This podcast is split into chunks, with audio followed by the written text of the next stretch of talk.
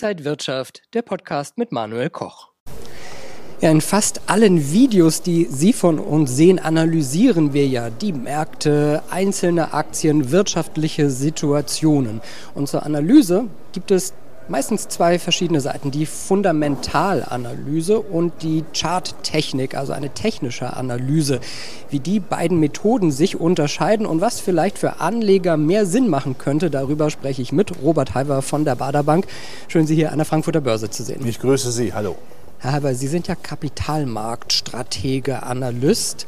Sie benutzen vermutlich dann doch eher die Fundamentalanalyse, oder? Ja, vor Ihnen steht ein Fundi sozusagen vom Scheitel bis zur Sohle, aber ich raube auch den Charttechnikern nicht die Existenzberechtigung. Wenn wir mal auf die Chartanalyse gucken, die nutzen ja historische Kurse zum Vergleich, Volumendaten, schauen auf Muster und Trends in den Bewegungen.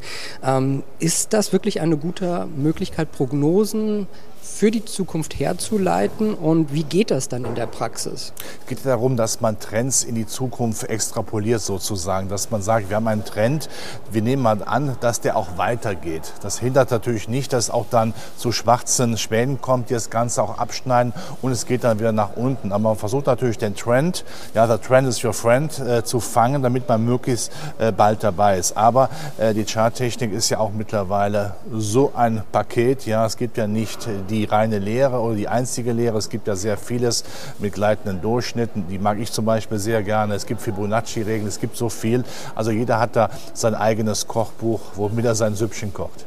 Ja, also ich verstehe schon, so Muster, das kann man sich natürlich sehr gut anschauen und vielleicht auf die Zukunft anwenden. Aber wenn dann so ein schwarzer Schwan kommt, ist das doch wahrscheinlich erstmal alles so durcheinander. Richtig, dann haben wir einen, äh, eine, den Supergau sozusagen in der Charttechnik, dann bricht ein Markt wieder ein. Oder wenn der schwarze Schwan, ich sag mal, goldig ist, dann geht es eben mal, massiv nach oben, da ist der Trend eben auch kaputt, da muss man ihn neu schauen. Und das ist ja immer so, es gibt ja keine Analysemethode, wo man sagt, so, das ist es jetzt, das Gelbe vom Ei, denn wenn es die Gelbe würde sie sich ja selbst zerstören, weil damit natürlich die Marktanomalien sofort ausgenutzt würden. Dann haben wir die andere Seite, die Fundamentalanalyse. Da schaut man auf Bilanzen, Gewinne, Unternehmensnachrichten, Strategien.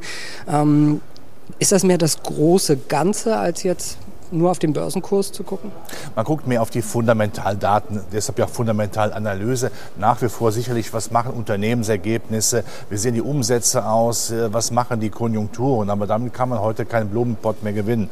Heute ist Fundamentalanalyse auch stark eine politische Analyse. Denken Sie an geopolitische Krisen, denken Sie den Konflikt USA-China, denken Sie an die Ukraine-Krise, denken Sie an Euro-Krisen. Und wenn ich über Politik rede, rede ich auch über Geldpolitik. Die Geldpolitik ist eigentlich der das schlagende Argument an den Aktienmärkten und konkret der Zins. Der Zins hat logischerweise äh, immer die wesentliche Funktion, weil ja Zinspapiere die klassische Alternativanlage zu zu Aktien sind, zu Aktienpapieren sind. Und ich würde heute sogar so weit gehen und sagen, die Konjunktur, die klassische Fundamentalanalyse, die wird es weitergeben. Es gibt auch eine Berechtigung dafür, aber sie müssen auch sicherlich als eingemacht, das ist die Politik, das ist die Zinsentwicklung und man kann es ja auch so formulieren, es kann durchaus sein, dass Aktien steigen, wenn die Konjunktur schlecht ist, wenn man weiß, dass damit die Notenbanken die Zinsen eher senken. Also von daher, es ist mittlerweile ein Sammelsurium. Jeder, wie gesagt, muss auch in der Fundamentalanalyse äh, sein Kochbuch schreiben und mein Kochbuch ist sicherlich so dick.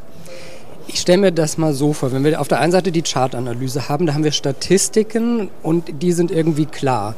Bei der Fundamentalanalyse hat man einen Experten, der ja ganz viele verschiedene Dinge selber interpretiert. Ist der Spielraum bei der Fundamentalanalyse nicht viel größer, verschiedene Meinungen am Ende auch zu haben? Ich glaube, die Fundamentalanalyse ist der klassische Unterschied zur technischen Analyse, dass man mehr dann doch in die Zukunft schaut, was kommt von der Politik, wie sind die Entwicklungen der Konjunktur, dass man das stärker einfängt, dass man auch zum Beispiel, wenn ein Unternehmen ein schlechtes Quartalsergebnis abgeliefert hat, dass man doch genauer schaut, warum ist das so, kann das nur jetzt ein zeitweiser, ein zeitweiser Kurseinbruch sein oder ist er längerfristig? Also man muss schon mehr schauen, auf was kommt es an. Und was ganz wichtig ist, man ist ja, wird ja zum Orakel von Delphi. Wenn die Notenbanken sprechen, die Zinsentscheidungen spielen keine Rolle, die sind eingepreist. Aber was sie sagen, die Mundpropaganda, da könnte böse sagen, äh, Notenbank, bla bla bla. Da müssen Sie zwischen den Zeilen lesen, um zu erkennen, wann ist denn Schluss mit Zinserhöhung, gerade im aktuellen Szenario.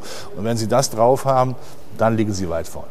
Ist jetzt die Charttechnik auch mehr was für Daytrader, die ganz genau in kleinen Abschnitten gucken und dann da reingehen und Geld machen wollen und die Fundamentalanalyse eher was für die langfristigen Anleger? Ja, man sagt ja klassischerweise, die Fundamentalanalyse ist mehr die längerfristige Sichtweise, die Charttechnik kürzerfristige. Jetzt würde ein Charttechniker mir sofort widersprechen und sagen, nein, wir machen auch längerfristige Analysen. Natürlich macht auch ein Fundamentalanalyse die kurzerfristige Analyse, wenn man zum Beispiel auf Konjunkturdaten schaut, die dann vielleicht heute am Nachmittag aus Amerika kommen oder übermorgen aus Europa oder wenn ein wichtiges äh, Quartalsergebnis einer großen Hightech-Bude kommt, dann schaut man natürlich auch, wie muss man jetzt da positioniert sein. Das ist also auch schon der Fall. Aber noch einmal, das muss man immer wieder sagen, gäbe es wirklich die allseits glückselig machende Analysemethode, wäre kein Charttechniker, wäre kein Herr Halver vor der Kamera, dann wären wir alle dermaßen reich und hätten das gar nicht mehr nötig sagt Robert Halver, auch bekannt als das Orakel von Frankfurt. Ich komme natürlich gerne vor die Kamera, nicht falsch, bitte nicht falsch verstehen.